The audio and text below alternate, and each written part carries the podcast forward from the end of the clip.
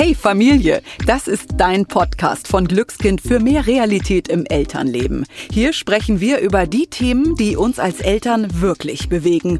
Ungeschminkt und informativ. Mainstream oder bla bla gibt es bei uns nicht. Dafür wertvolle Tipps, tolle Persönlichkeiten und ganz besondere Geschichten. Wir sind Kerstin Lücking, Hebamme und siebenfache Mutter. Ich weiß also, wie es laufen kann oder auch mal nicht und Dorothea Hinden, TV-Journalistin und zweifache Mama. Die, die nach einer Antwort immer noch eine weitere Frage hat.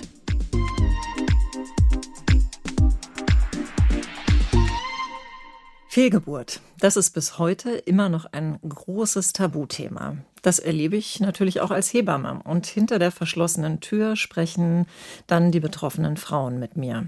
Der Schmerz über den Verlust des ungeborenen Lebens ist groß und die Frage nach dem Warum steht natürlich immer im Raum. Anstatt zu reden, wird geschwiegen. Kein Wunder, denn statt auf Verständnis stoßen viele auf Unverständnis. Das war doch nur ein Zellhaufen. Das ist eine der häufigsten und für Betroffene wohl furchtbarsten Sätze, der ihnen entgegenschlägt. Aussagen, die wehtun und absolut ungerechtfertigt sind. Laut dem Ärzteblatt ende eine von sieben Schwangerschaften weltweit mit einer Fehlgeburt. Eine von zehn Frauen habe mindestens eine Fehlgeburt erlitten. Das hat ein internationales Forscherteam herausgefunden. Die Zahl der weltweiten Fehlgeburten belaufe sich demnach pro Jahr auf rund 23 Millionen und das seien rund 44 pro Minute. Die Dunkelziffer ist vermutlich höher, weil viele Frauen nicht darüber reden. Zeit also, dass wir das tun. Ja, und das wollen wir heute gemeinsam mit Dr. Med Heidi Gösslinghoff. Sie ist nicht nur Frauenärztin und Reproduktionsmedizinerin, sie klärt dazu auch noch auf YouTube erfolgreich rund um das Thema Kinderwunsch auf. Hallo, Frau Dr. Gösslinghoff. Schön, dass du da bist. hallo Kerstin, hallo Dorothee. Vielen Dank für die Einladung und für die tollen einleitenden Worte. Sehr gerne. Ja. Heidi, wir sind ja nun mit den weltweiten äh, Zahlen eingestiegen, die im April diesen Jahres von einem Forscherteam veröffentlicht worden sind. Hast du äh, Zahlen zufällig, ähm, wo wir herausfinden können, wie viele Frauen denn tatsächlich betroffen sind?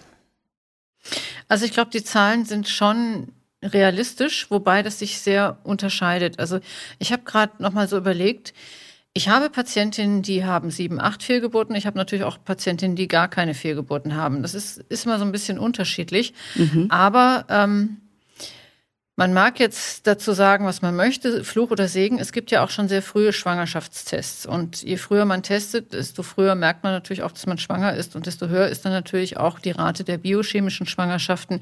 Und wenn man das so zusammenzählt, kommt das schon hin mit den jede sechste hat eine, oder ja doch jede sechste Schwangerschaft endet in einer Fehlgeburt. Also das kommt gut hin. Wenn ich das jetzt folgern würde, hat das dann noch damit zu tun, dass wir einfach mehr darüber erfahren? Also eben weil mehr getestet wird, erfahren wir auch mehr darüber oder wie sieht das aus?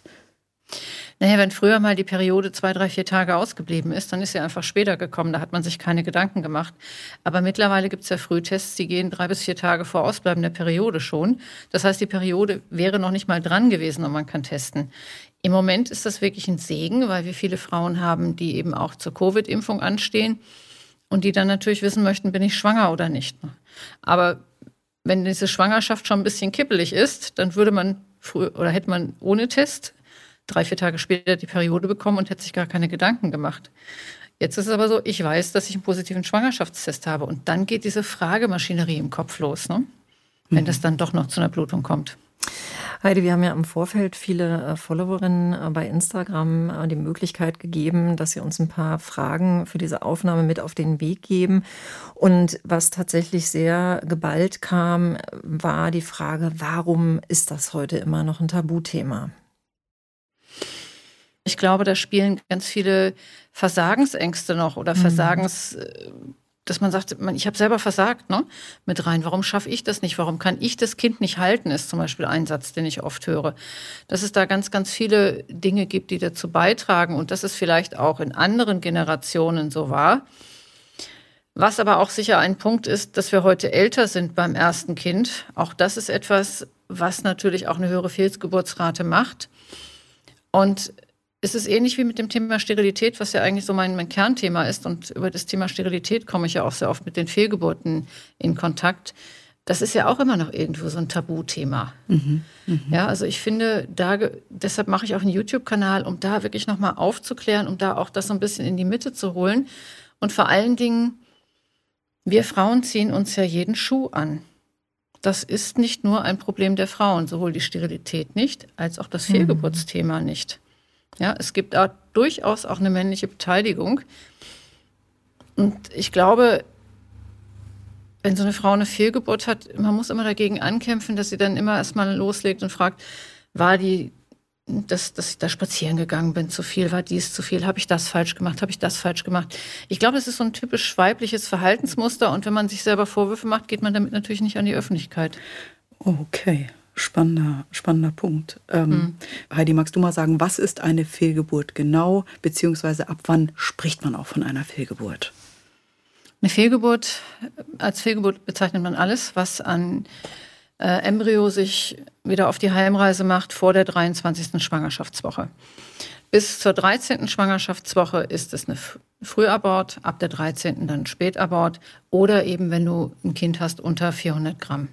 Das ist dann eine Fehlgeburt. Das ist so die medizinische Definition. Und kannst du noch mal für unsere Hörerinnen und Hörer den Begriff Mist Abortion äh, erklären? Mist Abortion ist, wenn du eine Fehlgeburt hast, wenn zum Beispiel der Embryo nicht weiter wächst oder die Beta-HCG-Werte, also die Schwangerschaftswerte nicht weiter ansteigen, aber es zu keiner Blutung kommt und immer noch eine Fruchthöhle zum Beispiel in der Gebärmutter zu sehen ist, manchmal auch noch ein Embryo. Der Embryo wächst aber sehr schnell und wenn der sich von einer Woche zur anderen in der Größe nicht verändert hat, dann kann man dann schon davon ausgehen, dass die Schwangerschaft nicht in Ordnung ist. Und wann passieren die meisten Fehlgeburten? Also bis zur zwölften Woche man geht davon aus, dass 50 bis 70 Prozent aller Schwangerschaften in der Fehlgeburt enden. Wenn man sie dann medizinisch festgestellt hat, dann sind es noch 50 Prozent. Und da ist es halt auch so ein bisschen altersabhängig. Und wenn du die sechste Woche hast, ich hoffe, dass es jetzt nicht raschelt, ich habe mir da eine Notiz gemacht, dann steigt das Fehlgeburtsrisiko von 15, sinkt es auf 10 Prozent, weil du dann die Herzschläge hast. Und wenn du dann in der 15. Woche bist, dann hast du nur noch ein bis drei Prozent Fehlgeburtsrisiko. Das heißt, die meisten Fehlgeburten passieren vor der 12. Woche. Und ich rate meinen Patientinnen tatsächlich auch aus diesem Grund immer erst, was zu sagen, wenn die Herzschläge da sind, wenn man wirklich sieht, da schlägt das Herzchen und dann kann man dann schon relativ sicher sein, dass da alles gut geht. Mhm.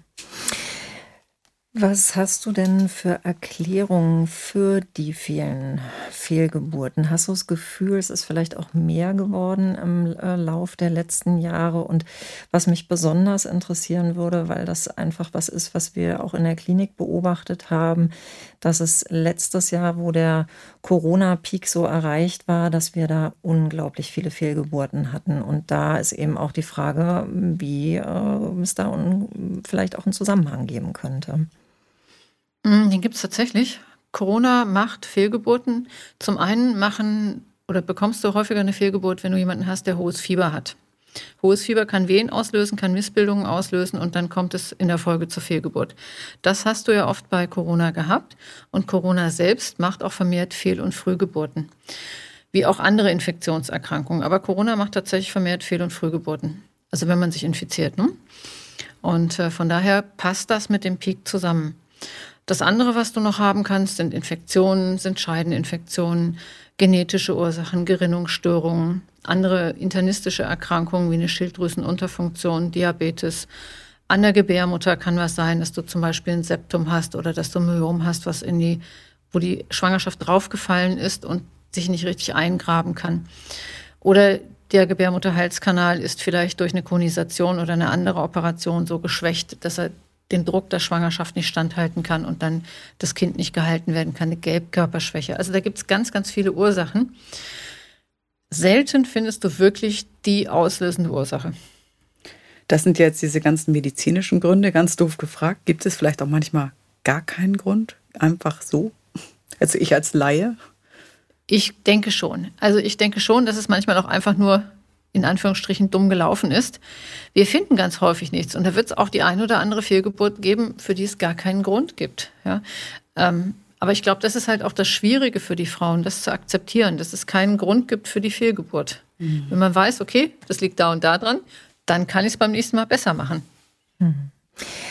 Heidi, was empfiehlst du denn einer Frau, die jetzt schon mehrfach eine Fehlgeburt ähm, erlitten hat, die zu dir in die Sprechstunde kommst? Was ist so dein Plan? Was machst du mit ihr?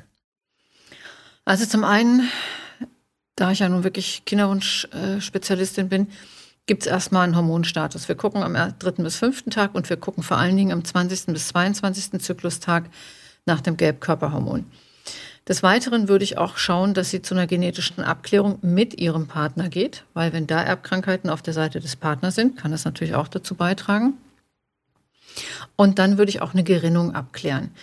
Ähm, Faktor 5 Leiden zum Beispiel ist eine relativ häufige Gerinnungserkrankung. Gerinnungsstörung, die hast du bei 5 Prozent der Bevölkerung. Und wenn du schwanger bist, hast du ein um 28 Prozent erhöhtes Thromboserisiko bei einem Faktor 5 Leiden. Und da ist es dann auch so, wenn du Trompen hast, dann thrombosieren auch die kleinen Gefäße in dem Mutterkuchen. Und dann gibt es Stellen, die nicht so gut mit Nährstoffen versorgt sind. Und wenn dein Embryo halt gerade in dem Moment auf diese Stelle fällt, dann kann er sich nicht anständig versorgen und dann endet daraus eben eine Fehlgeburt. Also von daher, da gibt es eine ganze Menge, was du machen kannst, was du rausschreiben kannst, nochmal in Untersuchungen. Aber auch da findest du nicht immer einen Grund. Und am Abortgewebe findest du auch meistens nichts, ganz ehrlich. Also wenn du den Abort auf, die Fehlgeburt auffängst und wegschickst, da findest du auch selten was. Mhm. Du hattest vorhin bei Männern äh, die Mikronährstoffe angesprochen. Ähm, ich denke, bei Frauen ist das auch nicht so ganz unwesentlich. Was würdest du den Frauen diesbezüglich raten? Also was relativ wichtig im gesamten Genitaltrakt ist für Männer und Frauen, ist Vitamin D. Ich habe gerade aktuell wieder ein paar Vitamin D-Werte auf dem Schreibtisch gehabt und wir haben jetzt Ende des Sommers, ne, muss man dazu mhm. sagen. Mhm. Die lagen alle so um die 20. In unserem Labor fängt es ab 40 an, gut zu werden. Also ja. wir haben, glaube ich, alle einen guten Vitamin D-Mangel. Nicht zuletzt, weil wir dann auch immer schön gut geschützt mit Sonnencreme äh, an die frische Luft gehen. Da wird dann auch weniger Vitamin D mhm. gebildet. Ähm, Folsäure würde ich auf jeden Fall, weil Folsäure eben auch das Erbmaterial schützt. Das würde ich auch auf jeden Fall empfehlen. Bei Männern freie Radikalenfänger, Vitamin E, Vitamin C, Zink, Selen. Bei den Frauen immer auch, finde ich ganz wichtig, einen guten Omega-3-Spiegel zu haben. Das kriegen wir meistens auch nicht über die Ernährung zusammen. So viel Fisch isst keiner und der muss aus Wildfang sein. Da ein gutes Omega-3-Präparat. Und das hat eben auch den Vorteil, dass ein gutes Omega-3-Präparat auch das Blut etwas fließfähiger macht. Das heißt, du hast weniger von diesen kleinen Mikrotrompen in den Endgefäßen. Und ähm, wenn du zum Beispiel ein blutgerinnungshemmendes Mittel nimmst und du nimmst Omega-3, dann musst du deinem Arzt Bescheid sagen, weil du dann vielleicht weniger von dem Medikament brauchst. Also so mhm. wirksam mhm. ist das. Mhm. Das wäre für mich so das, was ich auf jeden Fall machen würde. Vitamin D, Omega-3 und Folsäure. Das sind für mich so die drei wichtigsten Mikronährstoffe, Wobei eine gesunde, ausgewogene Ernährung nie schadet. Ne? Ja. Aber sag mal, was oder wann spricht man denn von einer wiederkehrenden Fehlgeburt? Ab drei Fehlgeburten. Okay, und wie oft ist das bei dir in der Praxis der Fall, dass Frauen drei und mehr Fehlgeburten hatten? Da muss ich ein bisschen unterscheiden. Bei dem normalen Klientel eher seltener. Habe ich jetzt aber Patientinnen speziell für die Kinderwunschsprechstunde und speziell auch meine Gruppe, weil ich selbst auch sehr spät nochmal Mutter geworden bin, die älter sind, dann ist es schon häufiger. Also ich habe jetzt gerade heute eine Patientin gehabt, die hatte zwei biochemische Schwangerschaften. Ich habe aber auch eine, die hat acht Schwangerschaften schon verloren. Da also ich weiß nicht, ob ich da noch eine neunte ja. probieren würde, aber das kommt dann bei den Patientinnen, die halt wirklich einen ausgeprägten Kinderwunsch haben und schon länger dran sind, kommt das tatsächlich häufiger vor, dass die mehrere Fehlgeburten hatten. Was ist denn genau mit biochemisch gemeint? Biochemisch ist eine Schwangerschaft, die man eigentlich nur im Blut feststellen kann. Okay. Ja, wo du noch nichts siehst in der Gebärmutter. Was sind denn die Faktoren, diese Risikofaktoren ab einem gewissen Alter? Und ab welchem Alter würdest du sagen, ist das Risiko höher, eine Fehlgeburt zu haben? Da gibt es eine wunderschöne Kurve. Ähm, Die Fruchtbarkeit geht mit 35 relativ steil bergab. Und im gleichen Zug, und da schneiden sich die Kurven wirklich bei 35, geht die Fehlgeburtswahrscheinlichkeit deutlich höher. Wobei ich muss sagen, ich habe ganz viele Patientinnen, die mit 35 bis 40 auch noch problemlos schwanger werden. Ja, mhm. Also das ist halt eine statistische Wahrscheinlichkeit. Aber so ab 40 ist es dann oft auch schwierig und dadurch, dass ich auch spät nochmal Mutter geworden bin, habe ich viele Patientinnen, die sich auch trauen, mich darauf anzusprechen. Und dann sage ich, okay, wir gucken nochmal. Das ist ganz schwierig, da eine Klinik zu finden, die diese Frauen behandelt, weil sie sagen, mit diesen Eizellen, du hast ja deine Eizellen ja, seit Geburt. Die meisten Eizellen hast du in der 20. Woche der Schwangerschaft. Ja? Also wenn mhm. deine Mutter mit dir in der 20. Schwangerschaftswoche ist, hast du die meisten Eizellen. Das heißt, die sind natürlich in dem Moment auch 40 Jahre alt und die haben mit ihren 40 Jahren auch den einen oder anderen genetischen Knacks. Und deshalb ist es tatsächlich so, dass die Kliniken auch zum Teil, weil sie sagen, da ist die Befruchtungsrate schlecht, da ist die Schwangerschaftsrate schlecht, ist, das Baby, ist die Baby-Take-Home-Rate, also dass du ein Kind mit nach Hause nimmst, schlecht, die gar nicht mehr behandeln. Okay. Ganz kurz zur Erklärung, du bist mit 49 Jahren noch einmal Mutter geworden, richtig? Genau. Mhm. Okay. Heidi, ich habe relativ viele Frauen, die eine Schilddrüsenproblematik äh, haben. Kannst du da bitte noch mal drauf eingehen, was die Schilddrüse äh, für eine Funktion hat, gerade im Hinblick aufs Schwangerwerden? Gerne. Wenn du eine Schilddrüsenunterfunktion hast, dann entwickelt sich eine Schwangerschaft unter Umständen nicht normal weiter. Das ist beim Hashimoto oder bei der normalen Schilddrüsenunterfunktion. Deshalb ist es ganz wichtig, dass die Schilddrüse wirklich gut eingestellt ist. Wenn in der Familie gehäuft Schilddrüsenleiden vorkommen oder wenn die Schilddrüse vergrößert ist, wenn du oft müde, schlapp, antriebslos bist, vielleicht so ein bisschen auch Richtung depressiver Verstimmung gehst, oder auch wenn du schon länger Kinderwunsch hast und es klappt nicht. Deshalb da ist es ganz wichtig, die Schilddrüse mit zu kontrollieren und nachzuschauen. Welche Faktoren erhöhen denn sonst noch das Risiko einer Fehlgeburt? Also wie sieht es aus irgendwie mit äh, Kaffee, Stress sonst wie ja, Rauchen, Alkohol wahrscheinlich sowieso, Umweltgifte aber Umweltgifte. Auch, ne? Mhm.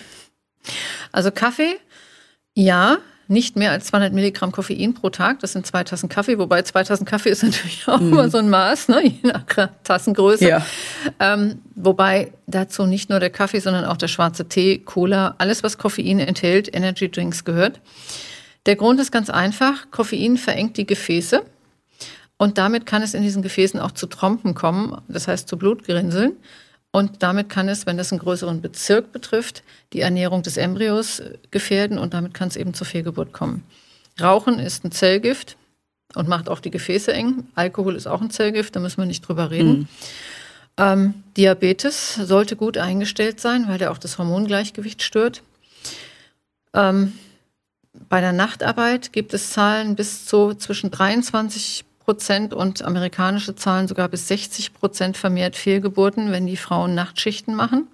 Woran liegt das? Ähm, Stress Wahrscheinlich an der Störung des, des Biorhythmus, dass mhm. man da mehr Stress hat. Mhm. Ne? Also deshalb werden ja auch im deutschen Mutterschutzgesetz die Frauen, wenn sie Nachtschicht machen, sofort rausgenommen. Okay. Und ich weiß jetzt nicht die Zahlen genau. Ich gucke gerade auf meinen Zettel. Doch, wenn du über 40 Stunden pro Woche arbeitest, gibt es auch Studien, die sagen, dass das Fehlgeburtsrisiko um 38 Prozent okay. erhöht ist. Also Stress ist sicher auch ein Faktor. Dazu gehört natürlich auch zum Beispiel körperliche Betätigung. Also wenn du jetzt zum Beispiel meinst, du bist unsportlich und musst den nächsten Marathon mitlaufen in der Frühschwangerschaft, dann kann das eben auch mal Wehen auslösen und zu einer Fehlgeburt führen. Ja. Heidi, ich würde dir gerne die Frage einer Followerin stellen. Die möchte nämlich gerne wissen, ob es stimmt, dass man nach einer langen Pilleneinnahme ein erhöhtes Risiko für Fehlgeburten hat. Dazu kenne ich keine Zahlen und auch aus meiner Erfahrung eigentlich nicht. Mhm.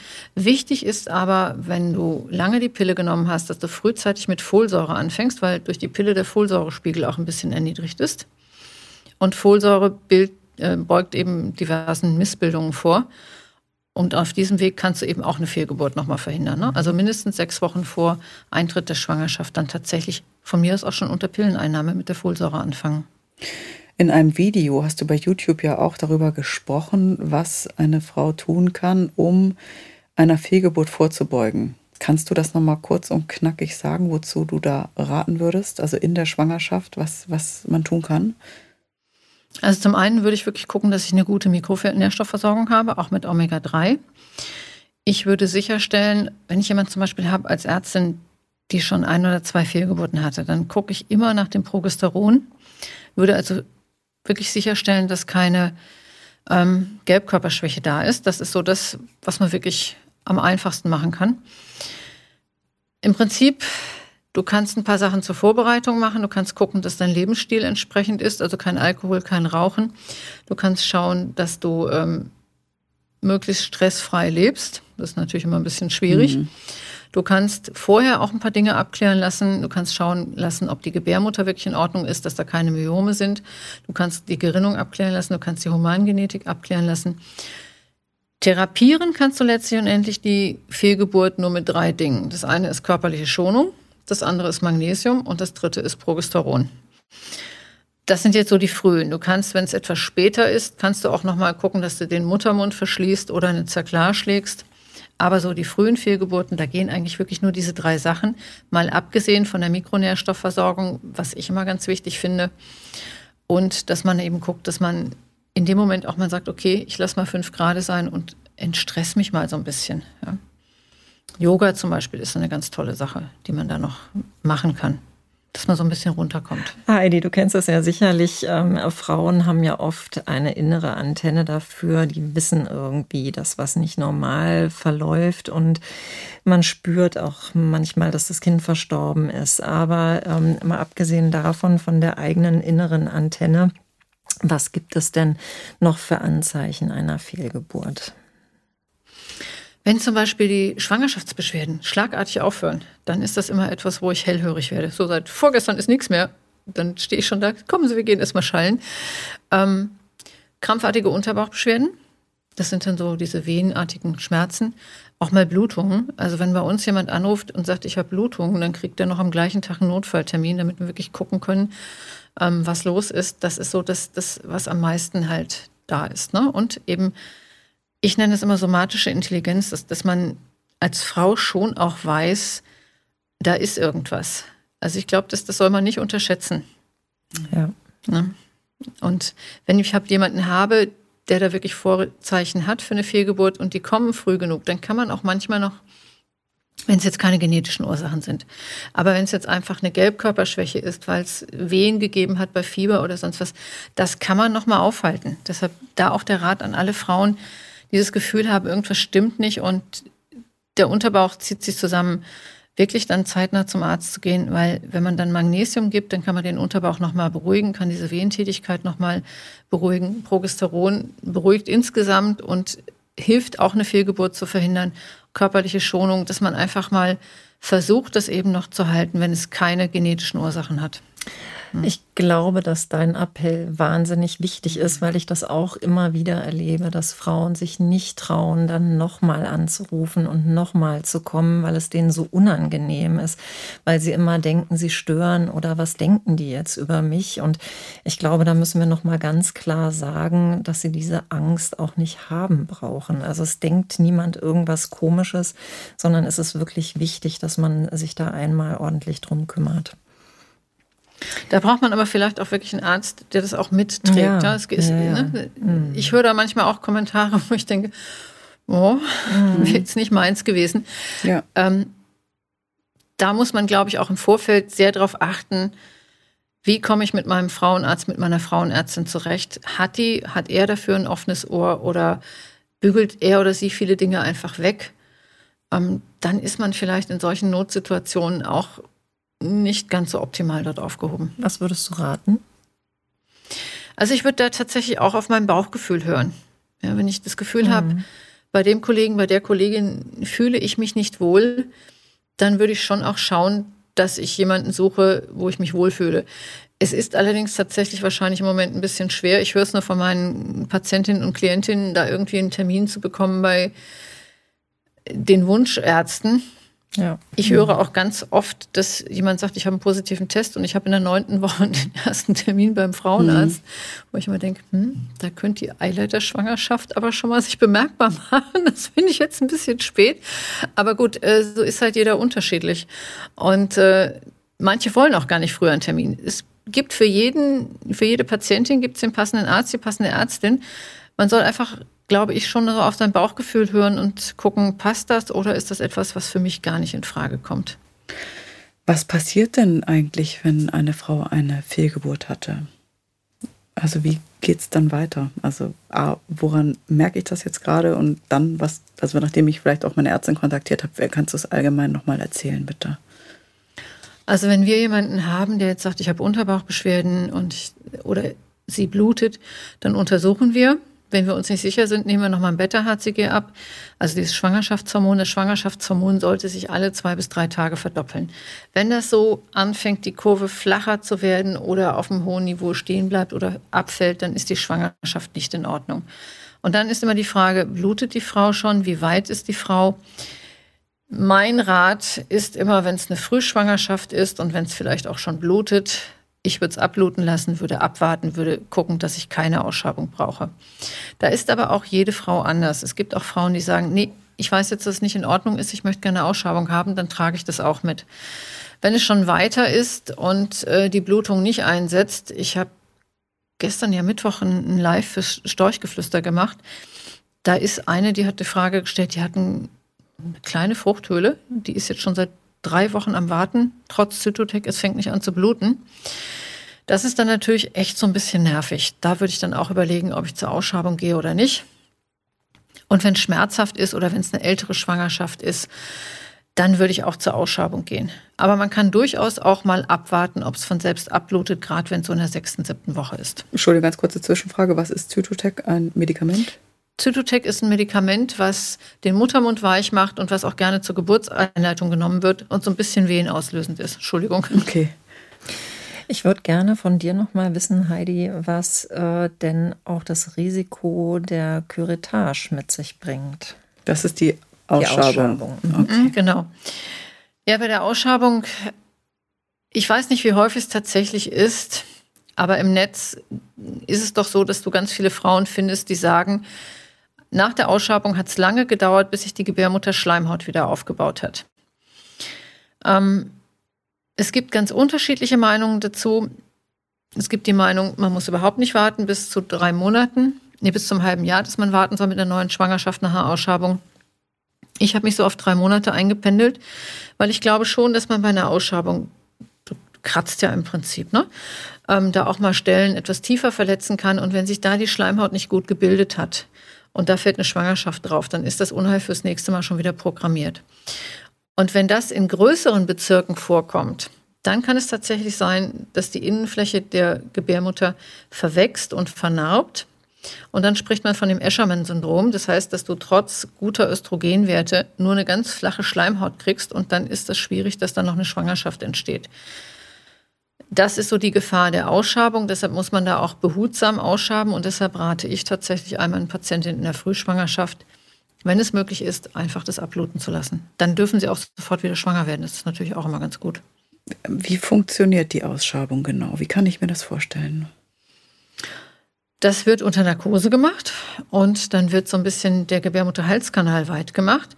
Und dann geht man mit so einer, ja, das ist wie so ein Löffel, so ein bisschen, wie soll ich es beschreiben? Ähm, und dann machst du einfach, du ziehst von, gehst vorsichtig mit diesem Gerät bis zur Kante der Gebärmutter und dann kratzt du im Prinzip den Inhalt der Schleimhaut so rundherum aus, um eben alle Reste der Schwangerschaft auszuschaben, weil die Angst, die man hat, und deshalb muss man auch bei, einer, bei einem spontanen Abgang eine Kontrolle des Schwangerschaftshormons machen, dass dann noch Reste drin bleiben, die dann weiter Schwangerschaftshormon bilden und dann auch nochmal ausgeschabt werden müssen.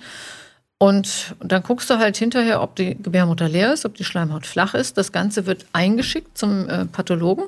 Mhm. Wie soll ich denn? Es ist jetzt wirklich schwierig, ja. ohne Bilder eine Ausschreibung ja. zu schreiben. Also im Prinzip, früher hat man immer gesagt, die machen da einmal sauber. Ja. Aber wie seht ihr, ob ihr alles habt? Also könnt ihr das sehen? Ist das einfach was, was du als Frauenärztin quasi gelernt hast, zu operieren da? Also ist da irgendwie ein Gerät noch mit dabei? Ähm, man kann manchmal aber das macht man nicht bei der Ausschabung. Hinterher kannst du in die Gebärmutter gucken bei, bei den Verwachsungen oder wenn du eine Sterilitätsdiagnostik hast. Bei der Ausschabung machst du das nicht.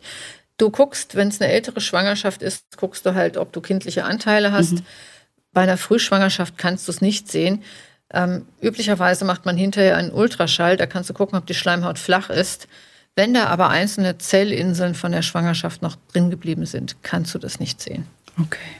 Ne? Und auch wenn du zu früh die Ausschabung machst, kannst du unter Umständen eine Eileiterschwangerschaft übersehen, weil du eben diese, diese, du siehst die Schwangerschaft nicht. Ne? Und wenn die Eileiterschwangerschaft früh ist, ähm, kannst du die damit übersehen, wenn du zu früh die Ausschabung machst, weil dann kann der erste Pathologe sagen, da ist überhaupt nichts drin gewesen, da müsst ihr nochmal weiter gucken. Was hast du denn für Erfahrungen äh, nach oder von deinen Frauen? Was geben die dir mit als Feedback, ähm, was so die medizinische Betreuung in den Kliniken anbelangt? Hast du das Gefühl, die Frauen werden aufgefangen und mm, ja, menschlich und würdevoll behandelt? Ach, ich glaube, das ist wie überall im Leben. Es kommt darauf an, an wen du gerätst. Mhm. Es ist natürlich schon so, dass die Kliniken im Moment sehr viel Stress haben dass das manchmal ein bisschen auf der Strecke bleibt. Aber im Großen und Ganzen, glaube ich, funktioniert es. Aber die wenigsten haben tatsächlich auch einen Klinikpsychologen, der dann auch wirklich Zeit hat, sich dafür zu interessieren und das dann auch nochmal mit dem Patienten zu besprechen. Das ist dann schon eher Aufgabe von uns Niedergelassenen. Es ist ja einfach also unglaublich wichtig, darüber zu sprechen. Ich finde das eine, also das eine ist natürlich überhaupt dieser Verlust, aber als du das eben auch erzählt hast von der Ausschabung, das ist ja wirklich ein Eingriff und wir sprechen von Zellgewebe, du sprichst von menschlichen quasi Überresten, die vielleicht noch da sein könnten. Das ist ja, puh, also wenn du schon redest, ich habe da so einen ganz schönen Stein auf der Brust, ne? alleine beim Zuhören. Das ist ja einfach so wichtig, da einfach noch an die Hand genommen zu werden. Es war auch keine beliebte OP bei uns Assistenten. Ich sage es ganz ehrlich. Ja, also das, äh, weil du auch, äh, ja, du, dir, dir schlägt natürlich auch eine ganze Ladung Emotionen entgegen. Und du musst halt einfach dann auch bereit sein, diese Emotionen abzufedern. Und ich glaube, das ist gerade in der Klinik, wie weit war ich, als ich in der Klinik war? Ich bin, glaube ich, mit 35 aus der Klinik. Mm, da bist du jünger, da, da hast du auch oft ich sag's jetzt mal Lachs, nicht die Lebenserfahrung. Ja, also ich weiß nicht, wie du es siehst, Kerstin, aber du bist ja auch im Klinikalltag. Ich bin jetzt schon lange da raus, aber. Ja, ich, ich bin da auch, ich kriege das äh, tatsächlich da gar nicht so mit. Das war ähm, eigentlich eher so meine eigentlich, eigene persönliche Erfahrung, die ich hatte. Also ich habe selber auch eine Fehlgeburt gehabt in der zehnten Woche und hatte eine sehr, sehr unangenehme Erfahrung mit einer Anästhesistin, was mich so im Nachgang wirklich, also ich merke richtig, wie mein Puls gerade hochgeht ja, während unseres Gespräches. Was mich am meisten gestört hat, ist einfach oder war die Tatsache, dass ein anderer Mensch darüber ja bestimmt befindet, wie ich mich zu fühlen habe. Und wenn einem dann gesagt wird, was ich mich denn so habe, ich sei doch eine gesunde junge Frau, ich kann doch wieder schwanger werden. Also es hat ordentlich gesessen und äh, ich fand das maximal deplatziert. Das hat mich damals nicht getröstet. Und ähm, das ist schon was, wo ich so sage, meine Güte, ja, wir müssen einfach sensibel mit unseren Frauen umgehen. Ich würde es mir einfach wünschen. Ja. Es ist etwas, was in der Ausbildung tatsächlich nicht total lernen. untergeht, ja. Ja, also ich bin, ich, ich bin jetzt äh, 58, ich habe vor langer, langer Zeit studiert. Ich glaube, ich war 98 fertig. Ähm, da gehörte es nicht zur Ausbildung und ich finde es unheimlich wichtig. Und das ist aber auch ein Thema, ich finde, das kommt jetzt auch für mich so mit Covid nochmal auf Männer, Frauen. Also wenn es darum ging, ich ich habe so eine Begebenheit gehabt in der Herz-OP. Ich habe da eine Doktorarbeit gemacht. Da war es so, wenn, Mann, wenn ein Mann auf dem Tisch lag zur Operation auf dem OP-Tisch, dann durfte nur ein Pfleger den Urinkatheter legen. War eine Frau da, war es egal. Ja, das ist so die männlichen Belange, auch Herzinfarkte. Beim Mann werden die gut erkannt. Frauen haben andere Anzeichen. Da gibt es aber ganz, ganz wenig Literatur. Und es wird es gibt tatsächlich Studien, dass es bei Frauen deutlich später festgestellt wird. Und das sind jetzt noch Sachen, die Männer und Frauen haben können. So eine Fehlgeburt. Mhm. ja, das, ist so, das ist was, was, da müssen wir Frauen auch, glaube ich, unsere Rechte einfordern. Und das zu der Anästhesistin, ich glaube tatsächlich auch, dass die vielleicht auch mit den Emotionen nicht umgehen konnte. Vielleicht steckte sie selber auch in diesem Thema drin und, und ne, da kommt mhm. ja auch auf den mhm. anderen eine ganz geballte Ladung Emotionen zu und das musst du aushalten können. Du ja, musst wirklich weißt du, sehen, Heidi, dass das nicht persönlich ja, trifft. Ne? Aber ich denke, weißt du, dafür sind wir auch Fachfrauen. Ja, und äh, also irgendwie erwarte ich das auch, dass man das auffängt. Ja. Ja, ich bin da auch bei dir, aber ich glaube, mhm. das, das, das, das, das muss man auch mal im Studium gesagt bekommen. Mhm. Ja, da, da, muss man mal den Tritt bekommen. Ähm, nehmt es mal nicht persönlich und versetzt euch mal in die ja. Lage des mhm. anderen. Ähm, so das also Fach Mitmenschlichkeit, in Anführungszeichen. Genau, also ich, ich habe eine Bekannte gehabt, die hat eine Trisomie 18 gehabt und die sagt, ich kann mir das nicht vorstellen und hat dann gesagt, ich möchte das Kind nicht. Und dann sagt sie, dann ist sie an eine Ärztin geraten, die hat sie so rund gemacht dafür, dass sie die Entscheidung getroffen hat, dieses Kind nicht auszutragen. Ich habe gesagt, was hat die damit zu tun? Ja. Ja, und das ist ja mit den Fehlgeburten dann auch. Ja, nun, ne? Hätten sie vielleicht mal nicht geraucht, hätten sie mal das nicht gemacht das hilft in dem Moment keinem weiter. Also da bin ich auch immer sehr böse, wenn ich das höre, dann versuche ich das in der Praxis aufzufangen, aber es ist natürlich, es sitzt dann schon vorher. Kerstin, was hast du denn danach gemacht, um deine Trauer zu verarbeiten? Weil die war ja sicher sehr da. Ne? Vielleicht magst du uns mal einen Einblick, Einblick ja, geben. Das war schon, äh, also ich hatte damit halt nicht gerechnet, äh, mit diesem, äh, mit der Tatsache, dass ich das nicht äh, weiterentwickelt. Meine Gynäkologin sagte mir, ja, sie sind halt schwanger, aber das sieht sehr merkwürdig aus und sie äh, ja, geht davon aus, dass das nichts wird. Ne? Also schon allein diese Formulierung, das wird nichts, äh, war schon irgendwie so der erste Schlag ins Gesicht und ich war einfach tot traurig danach und wir sind dann erstmal weggefahren. Und ähm, ich habe dann, es hat lange gedauert tatsächlich. Na, das kam dann immer wieder so schwallweise. Und natürlich ist die Trauer dann oder war die Trauer dann weg, als ich wieder schwanger war. Aber ja, es braucht Zeit. Ja. Eine Followerin hat dazu geschrieben, ähm, Zitat, man wird mit Fehlgeburten in Deutschland leider allein gelassen. Und eine andere schrieb uns, ähm, ich hatte letztes Jahr eine Eileiterschwangerschaft und keine Ahnung, dass ich danach auch Anspruch auf Hebammenbetreuung gehabt hätte. Darüber sollte aufgeklärt werden. Ich habe mich allein wieder aufgerappelt, was wirklich schwer war, ist. Hm. Ich rate den Frauen auch tatsächlich, auch wenn sie sofort wieder schwanger werden dürfen. Es ist für viele eine Therapie, aber für viele ist es nicht gut, weil dann so diese, diese ganze Angst vor der Fehlgeburt wieder hochkommt. Ich rate ihnen tatsächlich auch erstmal die Trauer zuzulassen und die Sachen zu verarbeiten, weil die nächste Schwangerschaft dann ein bisschen einfacher wird.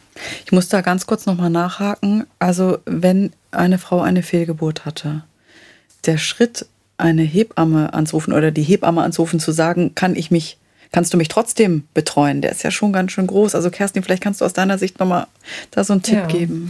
Also äh, ganz klar ist, der Frau steht eine Hebammenbetreuung zu. Was ich tatsächlich erlebe, ist, dass die Frauen mich anrufen und dass sie sagen, Du, ich wollte dir nur kurz Bescheid sagen. Ähm, ich äh, bin nicht mehr schwanger und ähm, ich melde mich wieder, wenn, äh, ne, wenn die nächste Schwangerschaft ist, dann würde ich mich gern von dir betreuen lassen. Ähm, also sie, sie fordern das gar nicht ein und wenn ich sage, du, wir können aber trotzdem darüber sprechen, dann ähm, ja, wird mir gesagt, dass sie es nicht brauchen oder dass sie es erstmal versuchen, alleine oder mit ihrem Partner ähm, quasi zu verarbeiten. Aber es gibt tatsächlich auch Frauen und das dann aber auch oft, wenn die Schwangerschaft ja ein bisschen weiter vorangeschritten ist, die dann mich auch brauchen und wo ich doch äh, dann regelmäßig auch hingehe.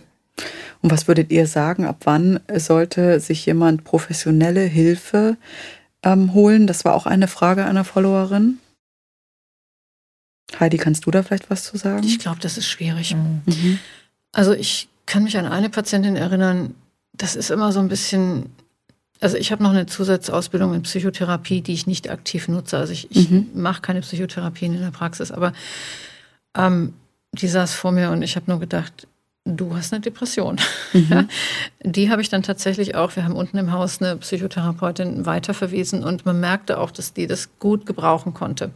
Die ist vom Kollegen zu mir gewechselt. Ähm, das ist so ein bisschen Fingerspitzengefühl, aber ich denke, wenn so eine ganz tiefe, tiefe Traurigkeit nach vier bis sechs Wochen nicht weg ist, dann sollte man es vielleicht tatsächlich mal ansprechen. Mhm. Problem ist, wohin? Mhm. Ja, weil wir haben im Moment eine psychotherapeutische Unterversorgung, die nicht ohne ist. Mhm. Das ist schwierig, die Frauen dann auch tatsächlich unterzubringen. Also ich mache das tatsächlich auch nicht selbst, weil ich es von der Zeit nicht schaffe. Mhm.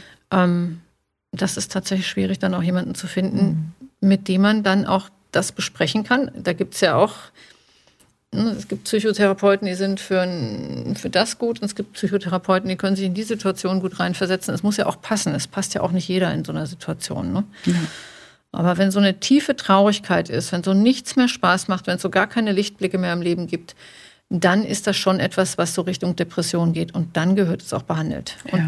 ich bin immer dafür, das frühzeitig zu machen und ich glaube, je früher du das machst, desto mehr oder desto weniger fressen sich so negative Gedanken nicht so in dein Gedankengut ein. Ja. Du kannst da schneller wieder rauskommen. Ähm, wenn ich allerdings eine Psychotherapie vorschlage, mache ich mich da auch mal bannig unbeliebt mit. Okay. Und das, was du da so erlebt hast, Kerstin, dass die wenigsten dann zu dir gehen wollen. Ich glaube einfach, du stehst für Schwangerschaft in dem Ja, Moment. ja. Ja? Ähm, wenn es da jemand gäbe, wenn es so eine Gruppe gäbe, Hebammen zum Beispiel, die nur oder, oder Frauen, die sich nur um Frauen kümmern, die, die sich mit Frauen beschäftigen, die eine Fehlgeburt hätten. Ich glaube, und wenn man da einen niederschwelligen Zugang zu schaffen würde, das wäre tatsächlich auch nochmal eine Sache, die, die gar nicht schlecht ist. Ja, das stimmt. Um den Bogen auch zu schließen, nochmal, du hast es eben schon angeschnitten, Heidi, aber an sich, du hast gesagt, eine Frau kann sofort wieder schwanger werden danach. Gibt es dennoch auch mal den Fall, wo du sagst, ähm, jetzt aus körperlichen Gründen, medizinischen Gründen noch warten? Heidi, ich würde gleich da Ja. noch mal mit reingrätschen, weil ich zum Beispiel äh, Bezug nehmend auf Doros Frage ähm, mal eine Frau hatte, die neun Fehlgeburten hatte und danach noch eine Frühgeburt in der 26. Schwangerschaftswoche. Und das fände ich einfach interessant. Was, was würdest du dir raten? Würdest du dir ganz klar sagen, weißt du, jetzt akzeptier deinen Körper und mach eine Pause? Oder was, wie siehst du das? Das, es kommt natürlich auch ein Stück weit drauf an, wie alt die ist. Ne? Wenn die 38, 39 ist. Wenn es eine jüngere Frau ist, würde ich sagen, komm erst mal zur Ruhe. Gönn dir mal die Zeit. Guck mal, dass du deine Nährstoffreserven auffüllst, dass du auch mal wieder zu dir kommst, dass du runterkommst, dass du dein Stresslevel, es macht ja auch Stress, ständig Fehlgeburten zu haben, dein Stresslevel runterbringst. Das würde ich schon sagen. Aber wenn jemand wirklich älter ist, wird schwierig. Ne? Und dann was sagst du da? Also letztlich und endlich kann ich immer nur begleiten, ich kann Vorschläge machen, ich kann mit den Frauen die Dinge besprechen. Die letzte Entscheidung treffen bei mir meine Patientinnen, weil ich werde das eh nicht verhindern können, wenn die sich anders entscheiden. Ich kann da wirklich nur Vorschläge machen. Es gibt ein paar Dinge, die mache ich einfach dann auch nicht mit. Dann brauchen sie halt auch einen anderen Gynäkologen. Ähm, ich gehe aber schon auch sehr weit mit und wenn jemand sagt, ich möchte es trotzdem noch mal versuchen, dann würde ich halt sagen, okay, dann versuch wenigstens, dass du jetzt nicht unbedingt den nächsten Karriereschnitt gleichzeitig mit der Schwangerschaft planst, dass du guckst, dass du, weiß ich nicht, aufhörst zu rauchen, ähm, dich gesünder ernährst, auf deine Darmflora achtest, auf deine Scheidenflora achtest, mal die Zähne auch machen lässt, ist auch so ein Punkt, ja. Auch Zahnfleischentzündungen können vermehrt zu Fehlgeburten führen ähm, dass du vielleicht auch mal dieses Myom entfernen lässt, wenn du jetzt schon so viel Fehlgeburten hattest. Also solche Sachen, ja. Aber letztlich und endlich, hm, wie gesagt, ich habe auch Leute mit acht, neun Fehlgeburten. Ja. Die wollen dann natürlich auch wirklich mit aller Gewalt ein Kind. Wie erlebst du denn die Männer, die so mitkommen in deine Praxis? Aber wenn du jetzt noch mal so ein bisschen in die Vergangenheit guckst, was hast du da so mitgenommen? Wie geht's den Oder auch den Vätern Co-Müttern, oder ne? den Co-Müttern, klar. Bei den Co-Müttern, da habe ich, ich habe im Moment eine Patientin, die tatsächlich eine Trisomie 18 hat. Da weiß ich, dass es äh, eine Co-Mutter gibt, aber die kenne ich, glaube ich, nicht. Zumindest war sie noch nie mit dabei. Ähm, bei den Männern, die sind schon sehr betroffen und sehr hilflos. Die, die mitkommen, die sich wirklich dieser Geschichte stellen, die sind sehr betroffen und sehr hilflos. Weil sie dann auch nicht wissen, wie sie mit der Frau umgehen sollen in dem Moment. Und auch der, da kommt ja der eigene Schmerz und dann noch der Schmerz der Partnerin, die man liebt. Und der kann man es ja auch nicht recht machen. Also die sind oft auch sehr hilflos. Ich kann mich an ein Pärchen erinnern, da war der Mann sehr, sehr liebevoll und hat sie auch total gut aufgefangen. Die war also wirklich ganz, ganz schnell wieder schwanger. Das fand ich ganz toll. Also, Das ist so ein Pärchen, was mir wirklich in Erinnerung geblieben ist. Ähm, meistens kommt da schon eine ziemliche Hilflosigkeit bei mir an. Hast du denn noch so einen Mutmacher für alle Hörerinnen und auch Hörer da draußen, die ja eine, eine Fehlgeburt oder gar mehrere erlitten haben? Also wie gesagt, ich habe gerade heute eine Patientin gehabt, die hat zwei ganz frühe Fehlgeburten gehabt. Da ist jetzt alles in Ordnung. Ich habe auch Patientinnen, Moment, ich habe noch eine im Moment in Behandlung, die hat ich glaube, die hat, die hat auch sieben oder acht gehabt. Die hat eine Frühgeburt gehabt in der 34. Woche. Auch diese Schwangerschaft ist keine Bilderbuchschwangerschaft. Die sind wir also wirklich mit der Klinik engmaschigst am Kontrollieren und Untersuchen. Aber wir sind jetzt immerhin in der 28. Schwangerschaftswoche. Ja, und mit der 28. Schwangerschaftswoche nehmen wir uns jetzt mal jede Woche noch mal eine Woche mehr vor. Mhm. Ähm, aber das läuft im Moment noch ganz gut. Also auch solche Geschichten gibt es. Wie gesagt, ich habe auch Schwangerschaften, die nach vier, fünf Fehlgeburten bilderbuchmäßig verlaufen. Diese eine Patientin, die dann wirklich depressiv war, die hat dann tatsächlich, die hat mehrere Fehlgeburten gehabt. Die hat dann auch noch ihr Kind bekommen. Das Kind ist jetzt, glaube ich, ein halbes Jahr. Also wenn man die wirklich empathisch auffängt und betreut, ist es durchaus möglich, dass die Schwangerschaften glücklich verlaufen. Also das Risiko einer Fehlgeburt steigt mit jeder Fehlgeburt, die du hast. Aber ich würde mich davon nicht entmutigen lassen. Das sind statistische Zahlen. Ich würde halt gucken, dass ich alles optimal vorbereite, dass ich wirklich eine gute Nährstoffversorgung habe, mich gesund ernähre, gucke, dass ich den Stress so ein bisschen ausblende, wenn es geht und dann würde ich es probieren. Eine andere Chance haben wir auch nicht. Aber es funktioniert erstaunlich häufig auch. Liebe Heidi, vielen Dank. Doro und ich, wir schicken uns hier schon immer Herzchen hin und her, ja. weil du so eine schöne, beruhigende Stimme ja, hast. Wahnsinn. Und das ganz toll erklärt hast. Würden wir in Essen wohnen, wärst du unsere erste Wahl, was Gynäkologie anbelangt. Wir bedanken Super, uns ganz herzlich willkommen. Ja, wir bedanken uns ganz herzlich bei dir. Es war ein tolles Gespräch. Vielen, vielen Dank, Heidi. Wir freuen uns, wenn dir unser Podcast gefallen hat. Hast du Fragen, Anregungen oder Themenwünsche?